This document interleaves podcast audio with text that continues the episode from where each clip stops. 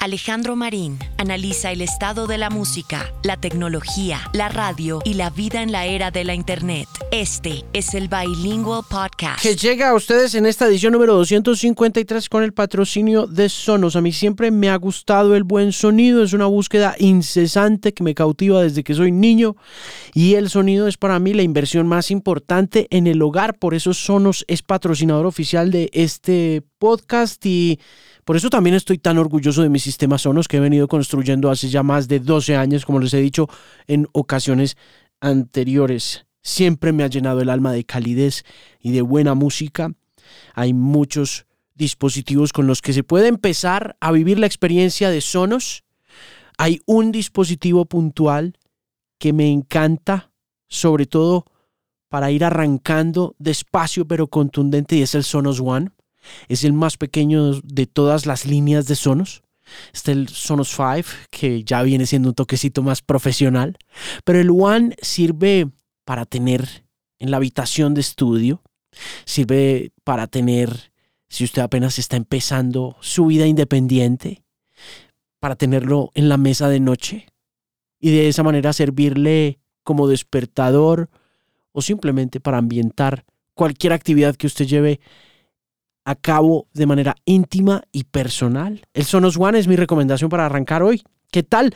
Cordial saludo, mi nombre es Alejandro Marín, es un placer estar de vuelta en el episodio número 253 después de un par de semanas muy agitadas, de mucho viaje, de muchas cosas y que va llegando a su fin con el mes también, que estuvo bien cargado en materia de música y de conciertos en particular en Colombia. Quiero agradecer muy especialmente a dos personas que estuvieron conmigo durante un viaje relámpago que hice a Los Ángeles, California, la semana pasada y que oyen este programa, a Javier Valencia y a Álvaro Granados, que tuvieron el tiempo, sacaron el tiempo de sus agendas, que siempre son difíciles en los Estados Unidos, para atenderme un rato, para tomarse unos tragos conmigo, para llevarme a lugares, a comer, que es uno de mis planes favoritos, además de escuchar discos. A Javi a Álvaro, mi corazón siempre es un placer de verdad verme con ellos y es indiscutiblemente un privilegio tener la oportunidad de viajar a ver a los amigos que viven lejos, ¿no? Así uno esté trabajando, haciendo algunas cosas. No recomiendo ese viaje relámpago Bogotá a Los Ángeles, Bogotá en 72 horas. Eso es mucho voleo tan impresionante.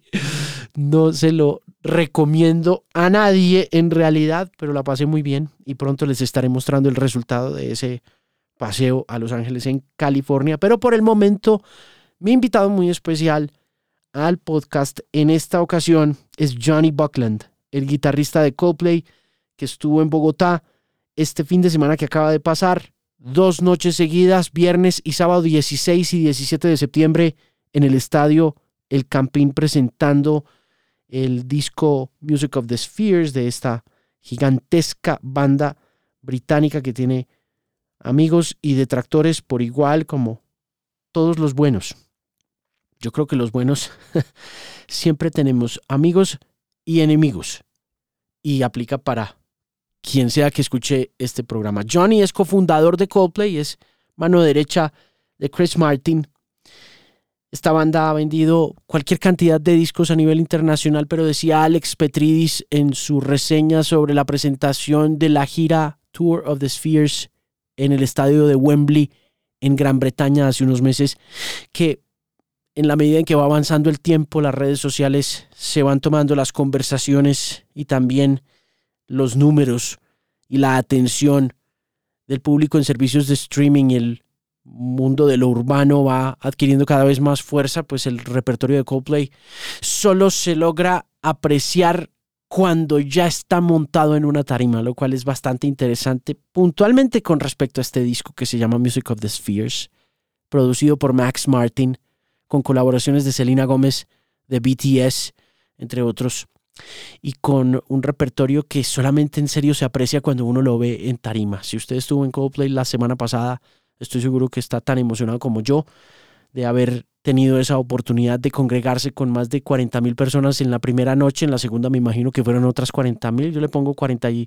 85 mil personas, 90 mil personas que estuvieron en los shows en Bogotá puede ser una cifra exagerada, pero en términos generales, qué espectáculo tan impresionante el que fue el de Coldplay aquí en Bogotá y ya ahorita van para Buenos Aires a la que va a ser una de las residencias más largas en la, más largas en la historia de mm, la música contemporánea en América Latina. Diez fechas en el estadio de River, supera por dos fechas a Roger Waters.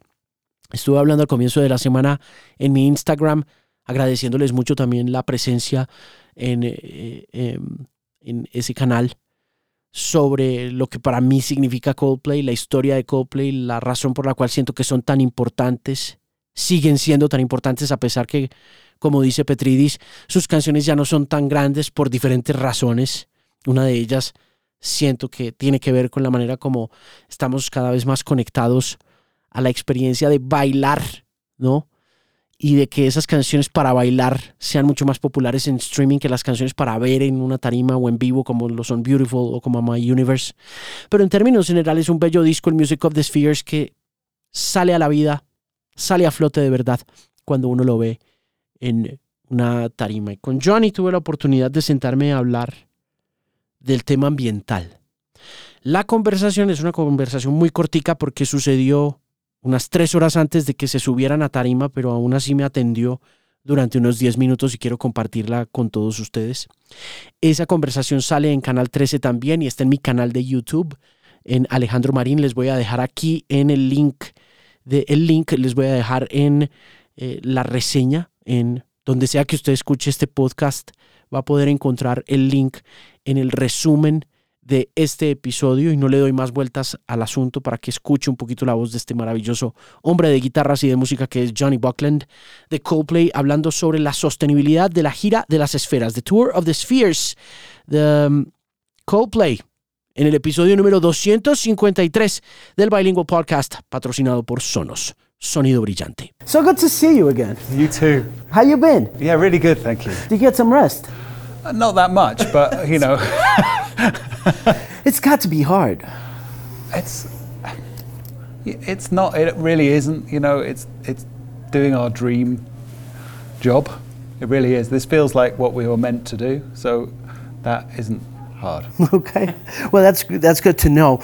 I want to talk about the ambitious um, goal in environmental terms. Okay. You know, and I want to start off by asking you why Costa Rica decided, well, you guys decided Costa Rica to be the beginning of okay. the tour?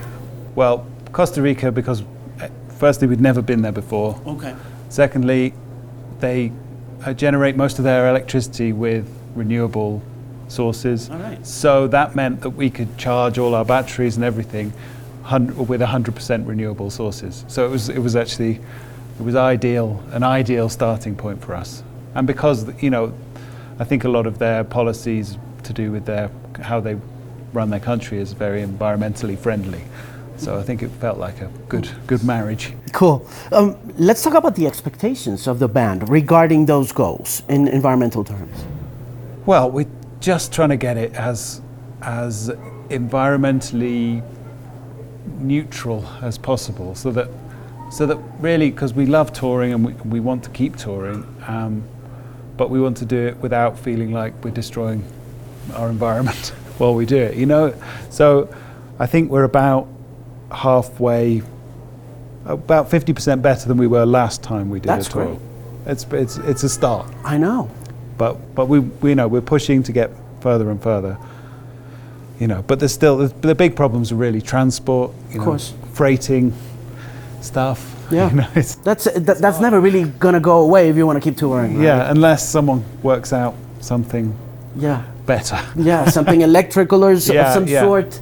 Have as you move forward in this initiative, what do you learn? Well, I learn a lot. I learn that there's no one single solution. It's a really complicated, interlocking problem, and, and there's no perfect solutions as well. Some things you think, well, uh, you know, we'll use biofuel for our trucks, but which is great in that it produces less carbon dioxide and, and you because you're replanting the stuff, but then also you're taking up maybe potential food uh, food crops. You know, you're taking over food crops by planting more biofuel crops. So there's there's always sort of like a, a balancing act to be found, but I think we're sort of navigating it Yeah. as best we can. Yeah, I, I know. It's a, it's definitely a daunting task. yes. You know? because it's also such a huge tour. You know, it's, Yeah. it's such a huge spectacle as well. But it, but I think to, to to your point though, it means that we're able to experiment. It's big enough that we can do, we can try things, and if they don't work, it's not the end of the world. Whereas for bands doing smaller scale things, they can't, you know, they can't do that. Right. Because if they waste a bit of money, you know, that's that's all of their their tours over. You know. Yeah, sure. Does the decision to stop for several dates on one city, like you're gonna do, like you're gonna do here in Bogota, like you did in Brazil, like you're gonna do in Argentina for ten nights, Yes. uh, have anything to do with that initiative as well? Well, I mean, it, works well, y- yes, but um, we can only do that if people actually want to come. Which they do. Thankfully, I mean, I mean that's crazy. Ten nights, yeah, man. that is. I can't even fa- imagine that. We've never. I mean, we just did uh, six in Wembley Stadium in in London, and that's the most we've ever done anywhere. this time in Argentina, it's going to be like over half a million people. That's mind blowing. It's insane. yes. I mean, uh, it's crazy. We come to Bogota and can play twice here. You know, Yeah. this is. We actually wanted three. it would have been great to have three shows. Really? Why didn't you guys do it? Oh, we'd already booked Chile. I'm sorry. I know. yeah, I was talking to a few friends at lunch, and they were like, "They should have done three, man. You, you should tell them." And I was like, "Okay, I will. I will." Well, yeah, but I thought, you know, in terms of environmental concern, maybe it works. You know, maybe it also works to, you know, kind of stay there for a few dates and. Yeah, I mean, it does work in that you don't have to ship anything and you don't have to build anything, but at the same time, you may you may bring people in from further away. You know, so it's it's, it's a, there's there's never a sort of perfect solution. How long did it take you this time to get this tour arranged? You know, how, how does it work for, for Coldplay to sit and sort out what you're going to do and how you're going to surprise your crowd? Well, firstly, we, we work with wonderful people, staging people and lighting people, and you know, incredible teams of people who've been with us for a long time. And so we started planning this one probably two or three years ago, um, and then slowly it built up and built up, and then all sorts of crazy things happened, like the pandemic, and you know, being difficult to buy things and ship things, and so it's it's been a, it was a challenging build up to this tour, but I feel like we've got to a place now where we are as good as we've ever been, at least. I think a lot of the ideas we have in the show are from our ideas we've loved in previous concerts we've done. You know, we have we still have balloons and you know confetti and fireworks. We just have more of them. right. Yeah, it just kind of builds up. You know, the Yeah. ideas just come around and you add them up to what you had before. So we like this, and then obviously there's lots of new songs as well. So we've got new ideas for those songs. How long does it take for that to happen? To, to you know, brainstorm and sit and say, okay, we got this show ready. Well, two. It was probably two years to the first show, and then even on the first show, you're like, oh, because you don't know until you do it, really.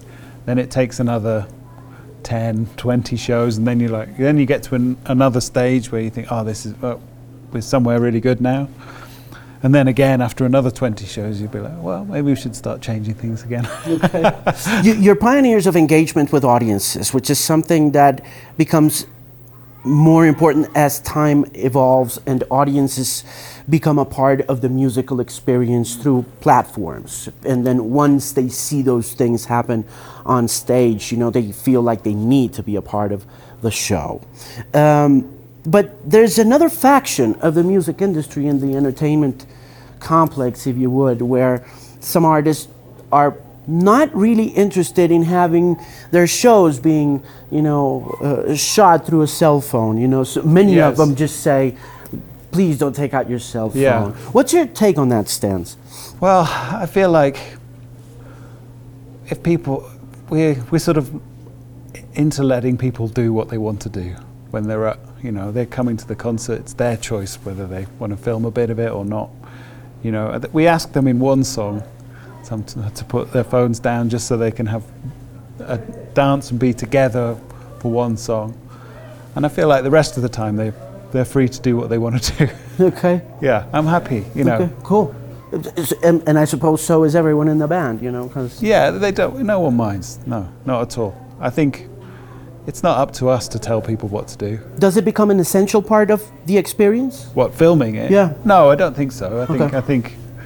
I think. Because it's like when, when you're on social media looking at everything that's going on in the tour, you really want to buy these tickets, you know. It's like Well, it, it wouldn't be it wouldn't be the same if you did not really have that level of exposure Yeah. through the fans. uh, well, yeah, that is amazing. Yeah. You know, and, and when it's less good when something bad happens, like you make an awful mistake and, it, and there's 10,000 people filming you.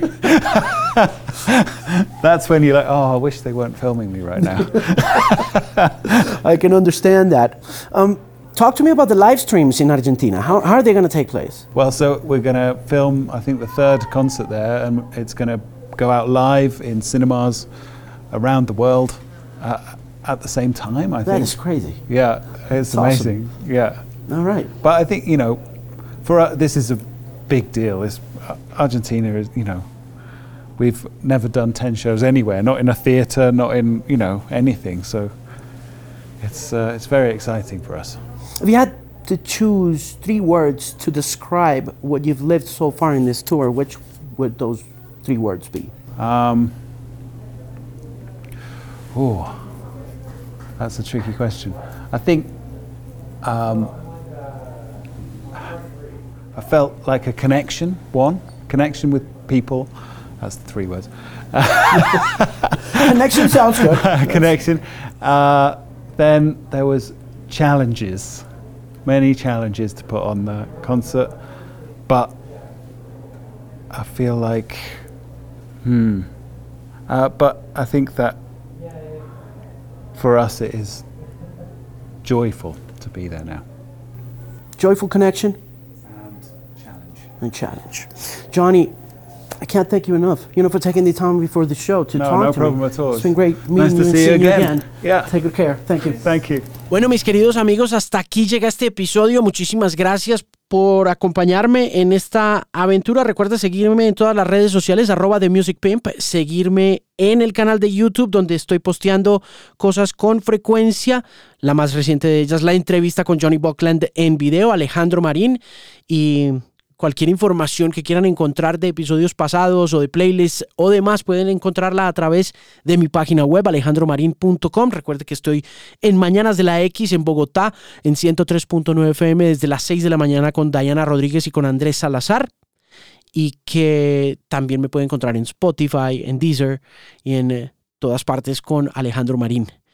Eh, Sonos patrocina este podcast. Recomendación muy especial por si quiere empezar a construir un sistema de sonido brillante en casa. Es que busque el Sonos One. Le voy a dejar también el link para que los busque en al costo en Catronics donde también se están distribuyendo estos equipos y ahora que arranca Navidad es un regalo perfecto para alguien o para usted. Es el gusto de escuchar música con sonido brillante con un equipo Sonos, patrocinador oficial de este Bilingual Podcast. Nos escuchamos en una próxima ocasión. Estamos hablando. Chao.